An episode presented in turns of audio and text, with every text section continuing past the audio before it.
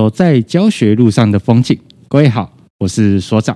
呃，今天呢，所长在录音的一个地方是还蛮特别的。这个地方我曾经来这边看过表演，看过秀，上过课，但是是第一次啊、哦，来到这边去来做录音这件事情。而这个地方呢，是一个我们华人圈哦唯一哦是第一的。为女子呃全女子的一个脱口秀团体的一个基地。那今天呢，也邀请到我们的一个好朋友，也算是这个基地的地基组。OK，来欢迎我们的黄小胖。Hello，大家好，我是黄小胖。对，呃，小胖，呃，我想我们在做这件事情，因为这个节目我们都常都在聊聊一些你的人生故事这件事情。嗯，然后呃，我们彼此也算是熟朋友。是我。尽量避免掉那个词叫老朋友，对对，避得好，但还是讲出来了。不不不不，不，就是熟朋友。是是是，对，那有多熟的熟朋友，我想可以跟大家稍微分享一下。认识小胖，从他哦，从一个女孩、女人，然后到妈妈，哦，可以做一件事情这样，然后呃，就是十几年的意思吗？我们我们不要算数字了嘛，我们好像五岁认识的嘛，对不对？对对对对对对，差不多差不多。对，五岁认识。然后呃，我不知道当时小胖还记得当时我们相相识哦，相识的那个场景吗？我还记得，呃。郡县所长来找我的时候，是在卡米蒂的楼梯间。哦，卡米蒂的楼梯间，然后然后特别来邀请我，就是呃，好像就是我们好像楼梯间上下要穿梭的时候啊，那你就说，哎，小胖，我就说，哎，是是是，之前其实我就看过你，然后都是呃，social 在介绍说啊、呃，这个是我们的郡县，他专门在办很多种活动，很会办活动，那我们就只是这样点头之交。那一次是郡县特别打招呼，留我下来，想要邀请我为你们的联谊活动做一个脱口秀的表演。是的，那意思就是说，那时候我们有一个共同的一个朋友，然后也是我们台湾在做脱口秀的教父，我们的 social 最不会 social 的 social，然后这份孽孽缘也是从他那边开始的。是对，那因为呃，联谊活动讲脱口秀跟哦，那个平常在脱口秀专场在讲脱口秀，跟那个氛围感受是完全不一样。然后我们在多年后来解析一下，当时 当你知道要在那个联谊场合来讲脱口秀，而且那个联谊现场就是呃彼此观众也不熟悉，然后那时候台湾算脱口秀正正要在。处理跟正要去介绍大众认识，有很多人都大概都不知道这件事情。你那时候在讲的那个过程的那个状态，我们来跟大家做一个分享。其实那是我人生第一次参加联谊活动。我没有参加过联谊活动，所以当时听到我要去联谊活动做一个脱口秀的表演，我们的反应都不会是啊，我们的反应会是好棒哦，有人邀请我们去做表演了，好开心哦。所以呢，就很认真的准备呃所有的段子。嗯，那对我来说，这是真的是我人生很有印象的表演的经验前几名。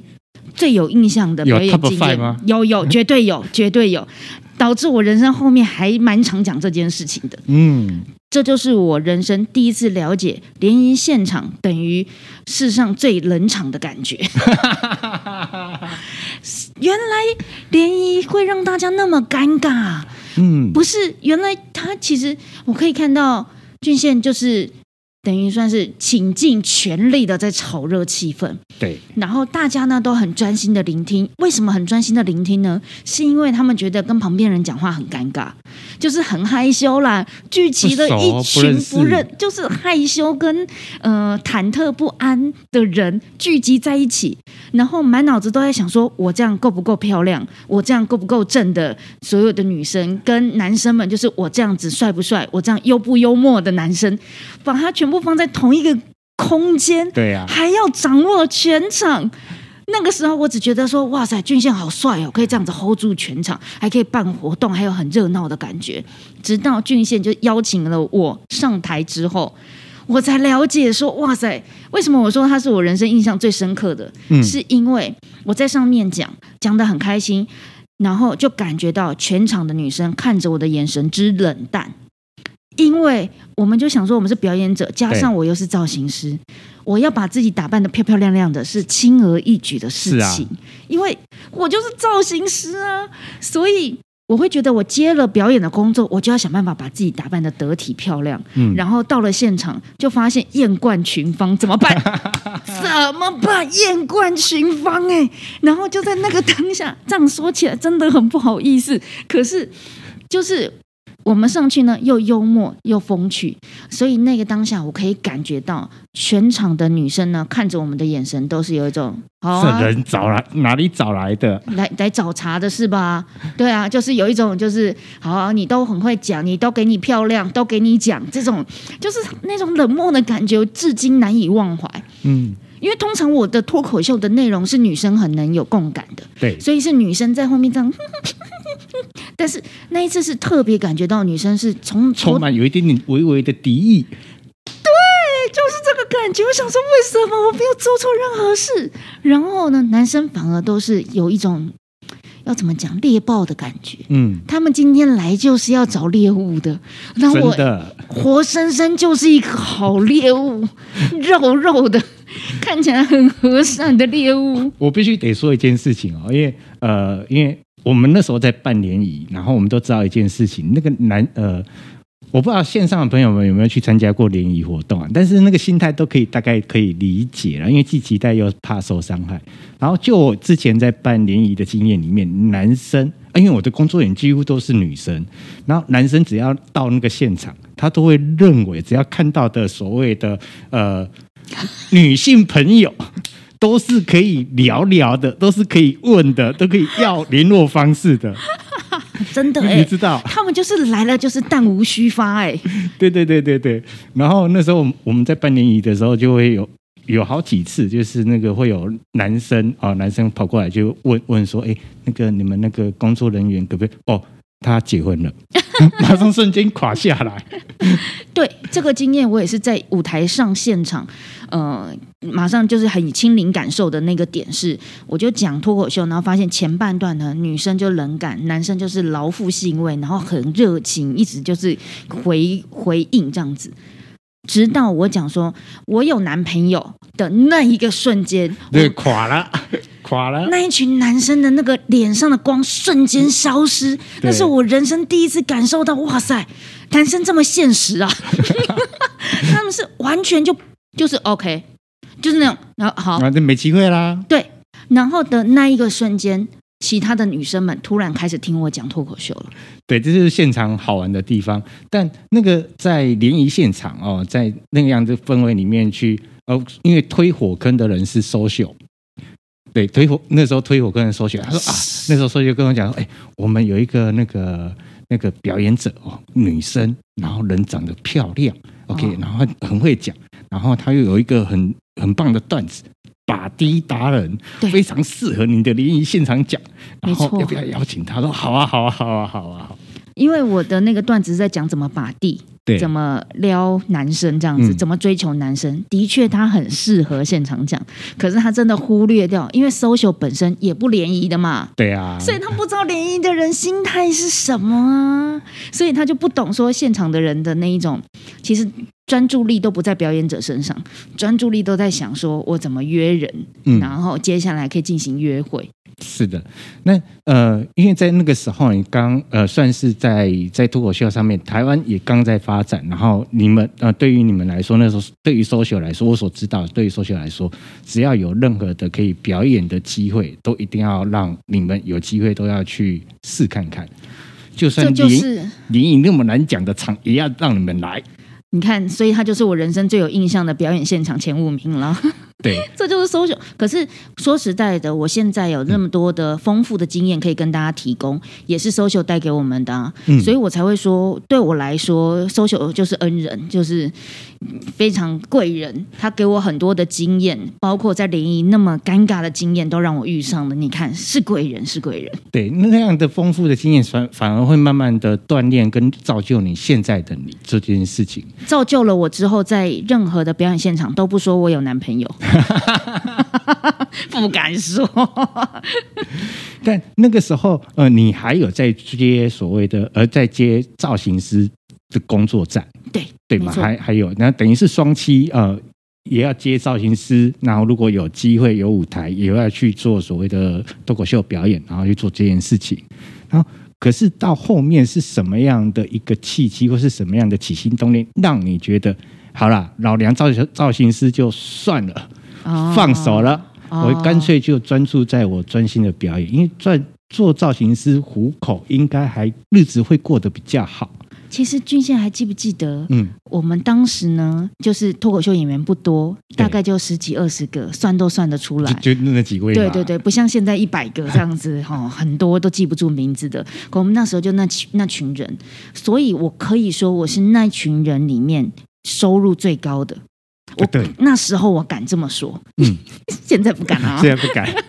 可是那时候，其实因为造型师的生活对我来说，双栖还算容易，比一般的表演者还容易。因为我们的单天收入高，嗯、我很快就转成新娘秘书。新娘秘书呢，其实我可以可能当天去工作，快要十几个小时，从早上五六点，然后开始工作到晚上十一点。对，但是我当天的收入都可以到快要一万多这样子。嗯，那其实这样子，我只要一天一个月接个三四个工作，其实我的生活无余。那我再接多一点。那你看，我其实就是工作都还工作量都还算满，可以过生活啦，可以啦，可以。啊、那时候，因为其实以其他的脱口秀演员，真的 这个收入就算是，对啊，所以其实，在那个时候，我的收入是嗯、呃、算好的，嗯，所以要决定成为一个专职的脱口秀演员，而且我也是边做边适应这个状态，我完全知道脱口秀演员赚多少，对啊，就是是多少。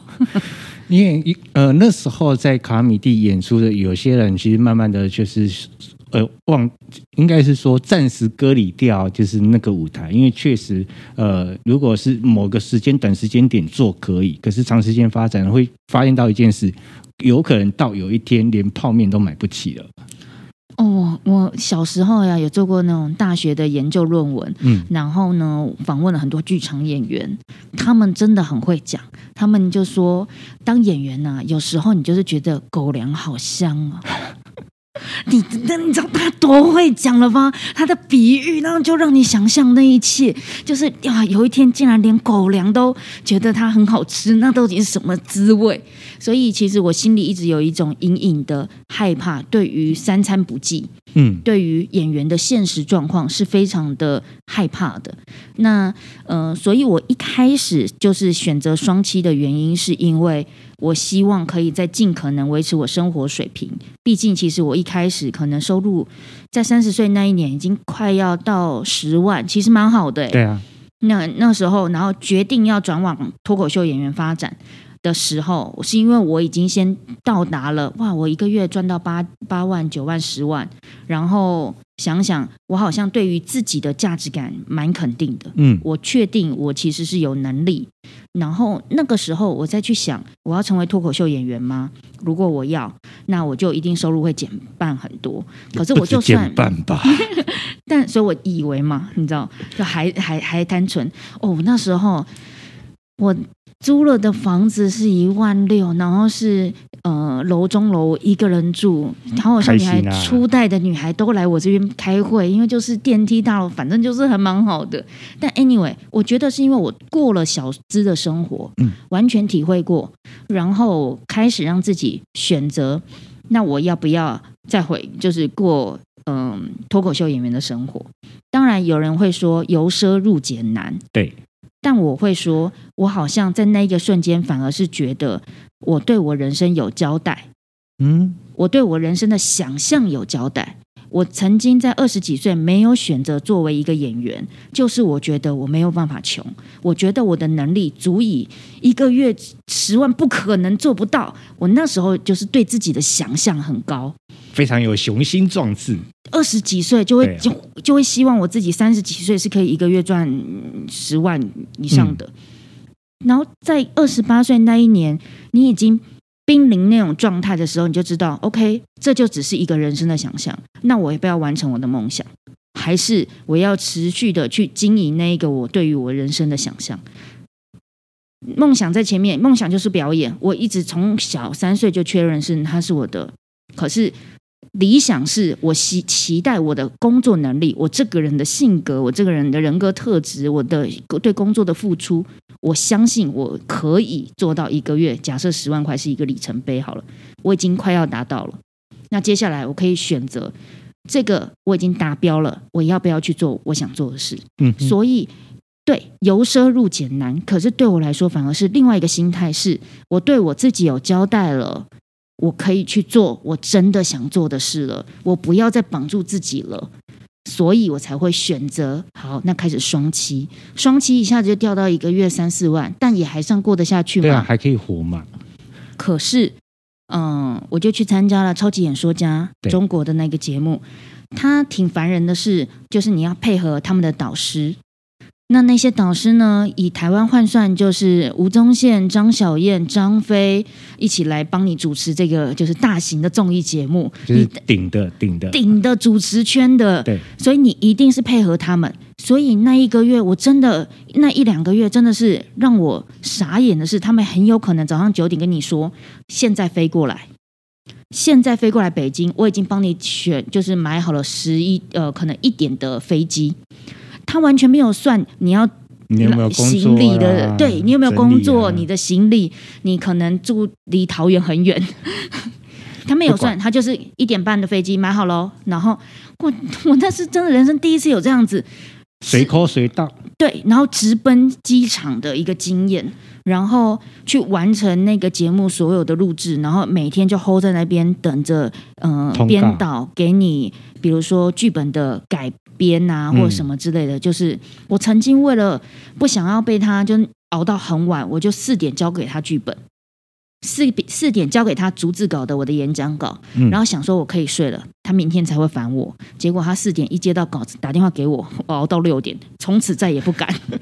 你要知道，中国人的狼性是真的狼，好可怕的狼。所以在那个超级演说家的那段时间。呃，他让我有两个月开始完全的几乎没有收入的一个状况，下能推就推，能推就推，嗯、然后再回来就开始在面对说，好，那其实因为其实即便做造型师，你也不能不付出，对啊，你还是得付出，那就会想象说，好，我超级演说家这个经验值也拿到了，那我是不是应该更专心的去投入演员的生活？所以后来就。比较更重心在转往演员，然后造型的工作也就这样子，慢慢的让他就随风而去了。对，所以他的机缘应该说是超级演说家。嗯，其实呃，我相信很多有有些线上的朋友啊，包含我的学生们啊、呃，认识你也是在所谓的超级演说家的那一段视频里面。啊、对，对，对，对，对对对，嗯，OK，那。它却是你的梦想的一个开始，然后开始为这件事情开始付出更多的努力。那个付出的更多的努力跟血汗，我旁人在看，那个已经不是你当时所预想的一样了。确实啊，因为其实，嗯，在超级演说家，他一开始对我们来说很有趣的是，他们本来是想要找台湾的选手过去，是拿来负责搞笑气氛的，嗯。可是，呃，他后来又想要节目有一些新的方向，所以请我讲了那个“再不行动就老了”的那一篇演讲。他想要挖我人生最低潮的故事，然后他就说：“那你为了进了演艺圈，你有没有被性侵啊？你 有没有？你有没有怎么样被霸凌啊？反正他问，那你爸妈有发生过什么样子的催泪的故事啊？啊！”我真的是被问到疯了，就一直被那种，就是好像我人生没有出彩的故事，就是我人生很很糟糕，所以我就生了这一个再不行动就老了的这个演讲。嗯、其实他一方面也是激励我自己，那就行动吧。我已经其实，在演员的这一条路上了，所以我一方面也透过这个演讲在激励我自己，一方面我也被超超级演说家搞得造型的工作都快没了。但但因为有这样的一个历练在，其实你刚刚说了，再不行动就老，其实也是更能够一做到一件事情，就是不断的在提醒跟激励你自己，然后真的要专心的专注的要往这边走，这件事情。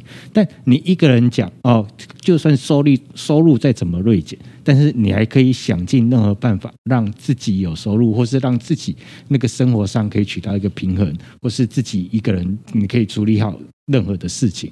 而自己一个人做到你后面，你怎么会想要拉一群人去成立好好笑女孩来一起来做这件事情？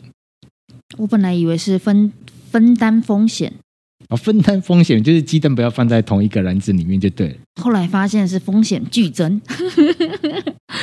其实当时起心动念会觉得说，因为我在一个男性为主的喜剧圈，嗯，那我会觉得这个社会对待女生的方式好像呃很很包保护，可是同时间也很有框架。比如说，我在战力帮的一开始，我都是被分配到花瓶的角色，这没有不对，我完全理解。唯一的女性，我是唯一的女生，我也真的没有长得着调。对 对，所以那些就女丑的角色，阿桑的、欧巴桑的，就女二的那种哈，要被踢的，要被什么的，都是男生来扮演。我也完全能理解，大可爱他随便戴个假发、戴个胸罩，大家笑疯了。我怎么样的喜感程度都没有他那么强。嗯哼。可是那对我来说又是一个警示，说，所以我这个角色是只要是女生够漂亮就可以演，她不用是我。哦。对，可是我如果去演。丑角，比如说，我可以去演欧巴桑，我可以去抓到，哎，菜市场菜市场是怎么样子的那个溃靠，它对我来说才有演技上的挑战嘛，才会扩展不同。对啊，不然我就是演就漂亮这件事到底能够撑多久？嗯，所以这是其中一个醒思。第二个醒思是，嗯、呃。我印象中很深刻，就是我在台上讲脱口秀，那台下的观众，我可能讲啊，就是我是怎么样老啊，怎么样胖啊，观众没有感觉，因为他们觉得啊，你就睡耶，你妈安内的，他们会有眼神透露出女生可可爱爱的，不要搞笑啦，好好讲就好啦。对呀、啊，然后所以我的笑点他们是点头致意耶，别人都哈哈哈哈哈哈，到我这边，嗯嗯嗯，然后再下一棒，哈哈哈哈哈哈，这对脱口秀演员根本不是一个。鼓励，你知道吗？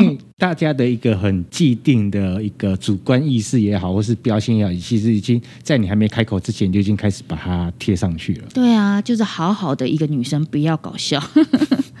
那对我来说，这样有点可惜。嗯，那我是大概从二十八岁加入卡米蒂到三十岁这两年不好笑的经验，做什么错什么，然后每天演，那时候每一档演出完回家都哭，连续大概两年。我们是那个时候没有那么多团体嘛，所以两个半月就要演一次，然后演一次就是四五六日，演完回家都哭一下，然后再面临下个下一次轮回，对对对，然后不断的来受摧残。两年两年的时间让我真的体悟到，所以幽默感是什么？怎么样在台上绽放幽默感的魅力？那也是因为我三十岁了，可以说自己老了，嗯。那这真的是一个好的契机，然后我就开始懂说，哦，原来攻击自己的缺点这么好用啊！不然观众只觉得你都棒棒的，他也不知道要笑你什么。嗯哼。然后开始拿到一点点幽默感的武器之后，才开始比较有底气了。有了底气，就会觉得说什么？所以只有我懂，这样子就变成一言堂啊！如果全台湾只有我这样子的脱口秀演员是女生，就真的是一言堂吧？一枝独秀了。当然是一枝独秀，可是也会觉得说好傻逼西哦。我会希望的事情是让观众们看到更多不一样的女生。可是我也懂，女生要度过刚刚我所谓的男性的话语权的世界。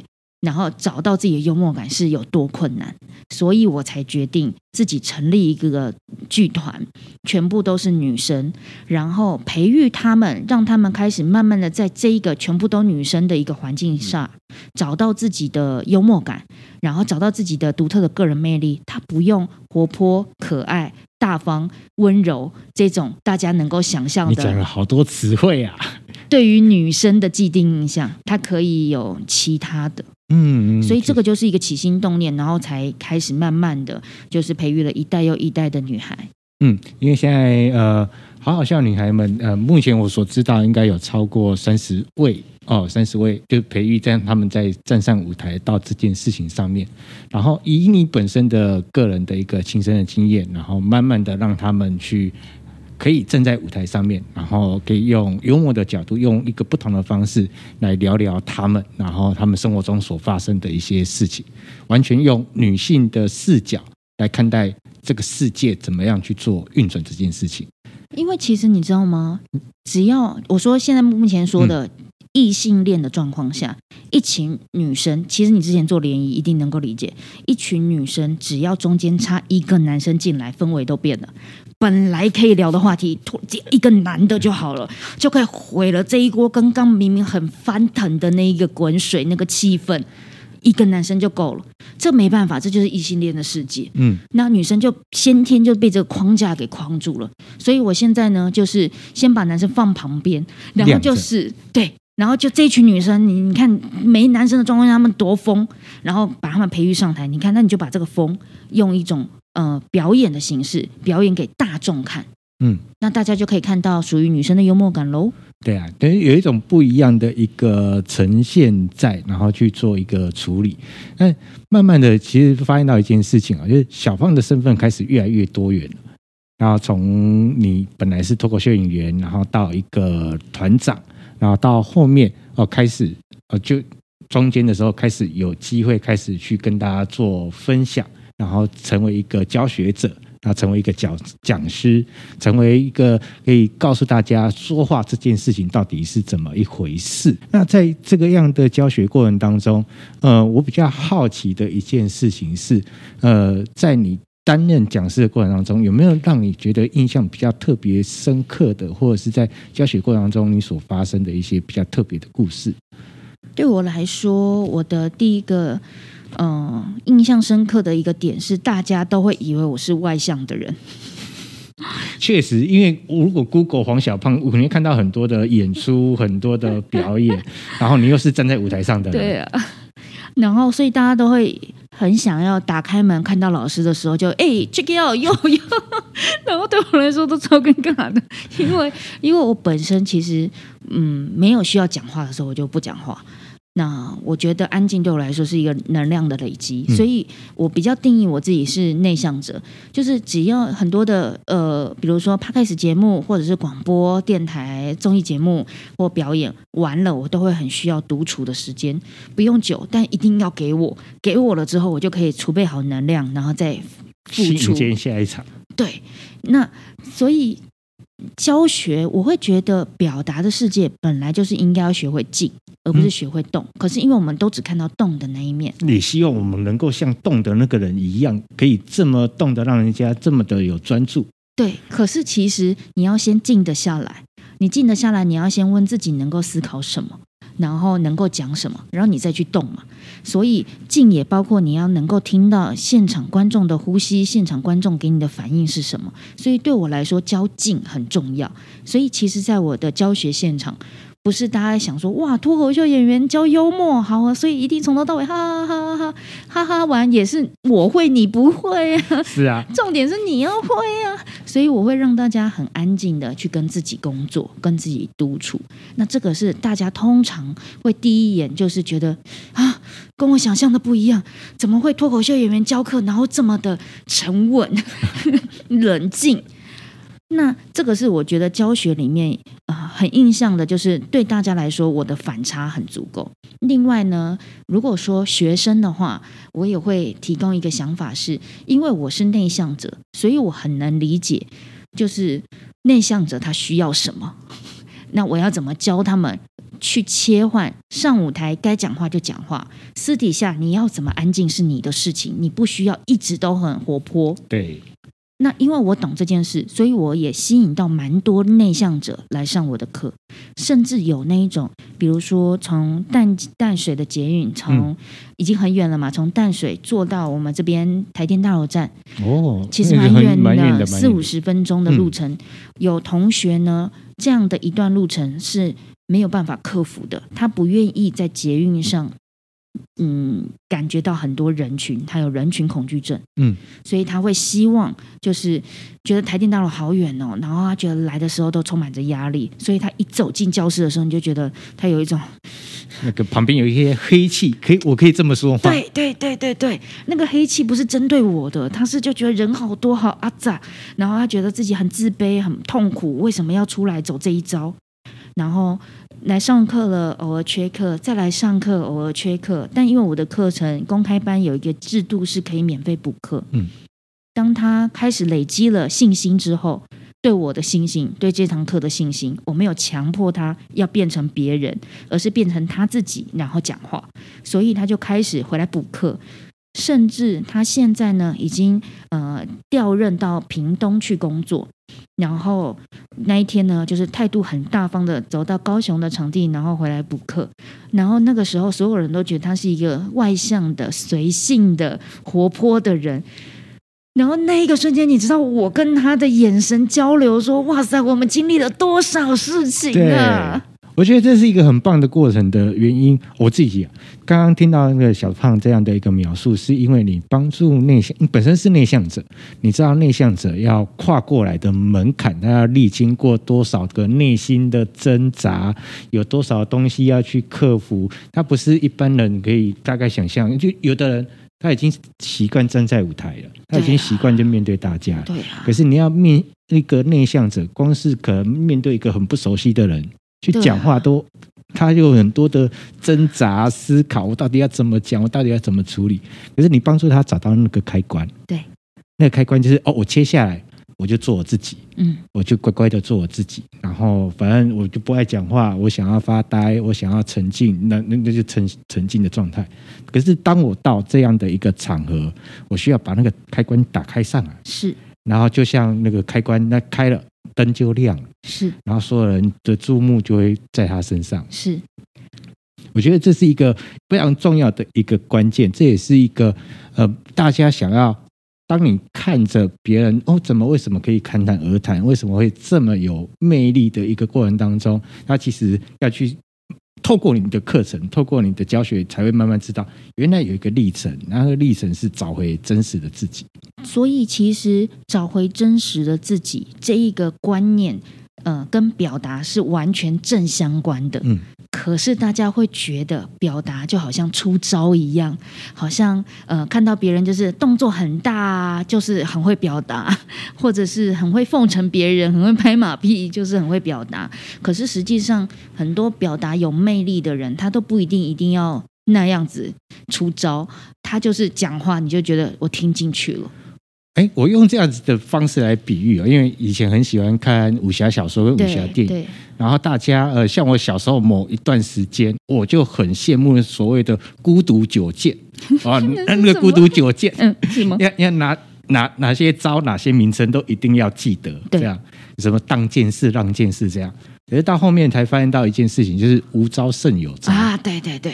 这才是一个表达最重要的核心的一个关键，这也是你在课堂中想要带给同学们的。嗯、呃，或者是说，我们用武功来比喻的话，我就会比喻成内力、嗯、啊。对，当你有内力的时候，不是你出了什么招，你的那一个可能那句话的情感渲染力就会让人思考了，所以就一句话就完成了这一切。可是呢，像很多现在的脱口秀演员就很喜欢出招，他就看到绚丽的那种，比如说文法的呃文本结构的对仗啦，然后取巧啦，他就觉得很好笑，所以他也模仿这样子。那可是你知道吗？我曾经在 Open m i 的现场看到一个脱口秀的素人新人，他上台就说：“呃，我前妻怎样怎样怎样。”可是他看起来就很年轻哦，哈，他说了前妻，又说了妈妈，又说了老婆，又说了女朋友。然后现场的观众心里想说：“所以你是谁？你到底是谁？”可是他他就想要模仿那一种，就是短结构笑话。嗯，他没有我快快速的抓那个那个结构，然后觉得哎，这个公式这样套一套，应该笑点就要出来了。可是实际上观众就觉得你不是在跟我们讲话，我根本不知道你是谁。所以他就是没有内功，不停的，就是想要乱刺一通，然后所有观众站着他，离他远远的，然后觉得这一段有什么好看的？可是有内功的人，可能就是观众会觉得说，哦，我被吸进去了。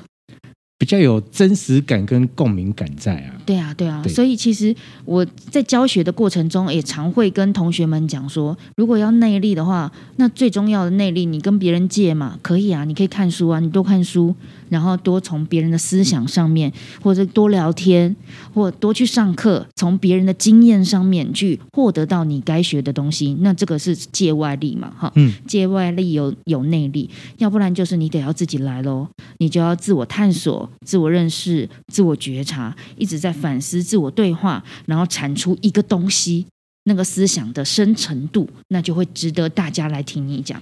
嗯，它它确实是需要一个过程，而不是呃像表面所看到的，诶，那你快速跟我讲是怎么讲，人家才会去听；怎么讲，人家才会笑；怎么讲才会有反应这件事情，因为。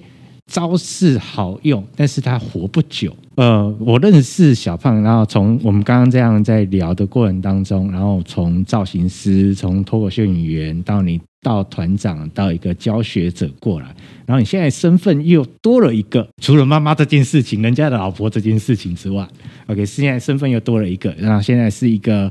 作者是，那很快这个作者有可能很快的会再加几个字，叫做畅销书作者。哦，马上拜托了，求求大家了。然后你去写了一本书，那书名也蛮有趣的。嗯，OK，它叫做《喜剧妈妈桑幽默表达学》。对，然后这个书名我们大概知道怎么出现的。如果你有去 follow 黄小胖的粉钻。就是，呃，其实我们的出版社很有趣。他说：“你要叫喜剧妈妈桑，还是要叫幽默表达学？”那我们就问了广大的网友，网友就说：“那为什么小孩才要做选择？我两个就要。”我心里想说：“还好我没给你三个选项，不然我这个说明 很长哎。”可能你想要打破，就是我们那个华文书最长书名的记录。对对对，吴宗宪的歌名是不是现目前最长？我们有要打破吴宗宪。对，是。然后呃，为在你这么忙碌的工作里面，因为你现在工作其实有很多工作是同时在 on 的，同时在进行，同时在做这件事情的。在你这么忙碌的工作跟生活里面，然后包含在你的工作还有家里面，然后。又再添加多一项作者这件事情，然后我们来回归到这件事情来跟大家聊聊，跟谈谈。呃，我起心动念去写到这本书，想要跟大家去做一个分享，那个是什么样的原因？我会觉得是这样的，因为在教学的过程，我的专注度度焦点是同学，其实跟所长是一样的，就是我们很多设计的教学环节是让他们去体验的，让他们去思考的，让他们实做的，这样才有帮助嘛。嗯，不然就是我一直炫招，到底有什么意义？所以教学现场，嗯、呃，我设计了非常多的教学环节，让他们去体验一个自在的表达，呈现自己的魅力是什么感觉。可是。回过头来，大家会问我：“那你怎么学会的？”的那一瞬间，我就心里想说：“哇塞，这我需要写七万字跟你报告。” 所以七万字是这么出现的，就对，对对对，就是因为我这一路来，你问我怎么学会这件事，我一定经过非常的挫折，然后非常多的人生的感触，然后领悟。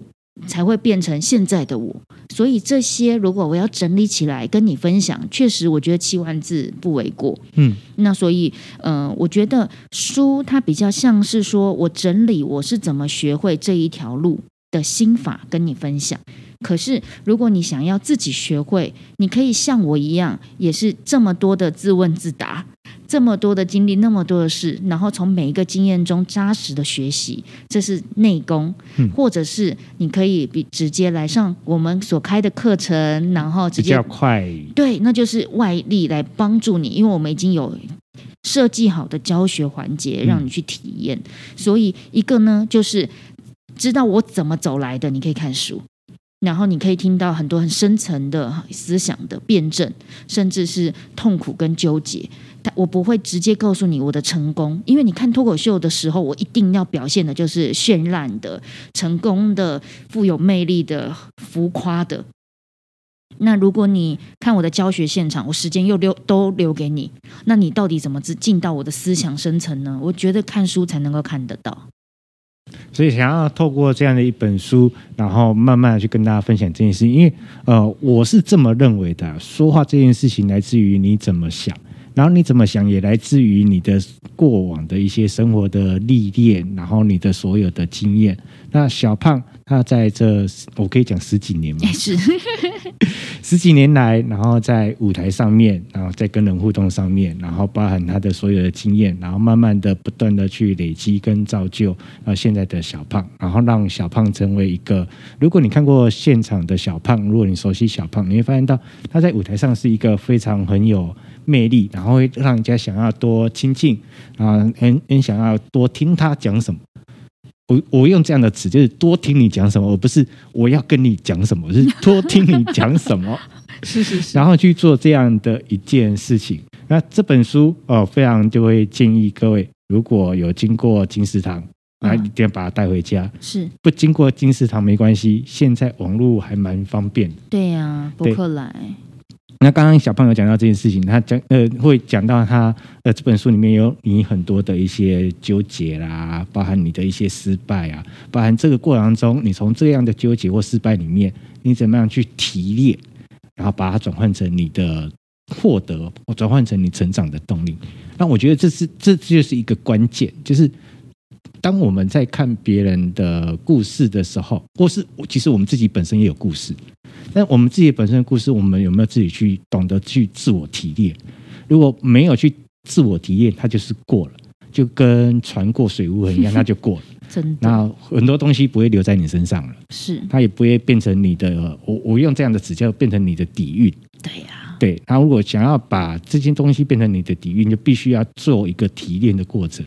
是，嗯，但怎么提炼？呃，两个方式，刚刚小胖有说了，第一个。来上课，嗯，这是最快，因为小胖已经帮你已经做好提炼，然后协助你加速这样，是，然后或者是另外一个方式，就是来看书了，嗯，对。那我们今天呃，透过小胖，呃，虽然是一个啊、呃、好朋友啊，聊聊你在这一路的一个历程跟过程，然后从一个内向者，然后慢慢的站上舞台，慢慢的让大家喜欢听你讲话这件事情。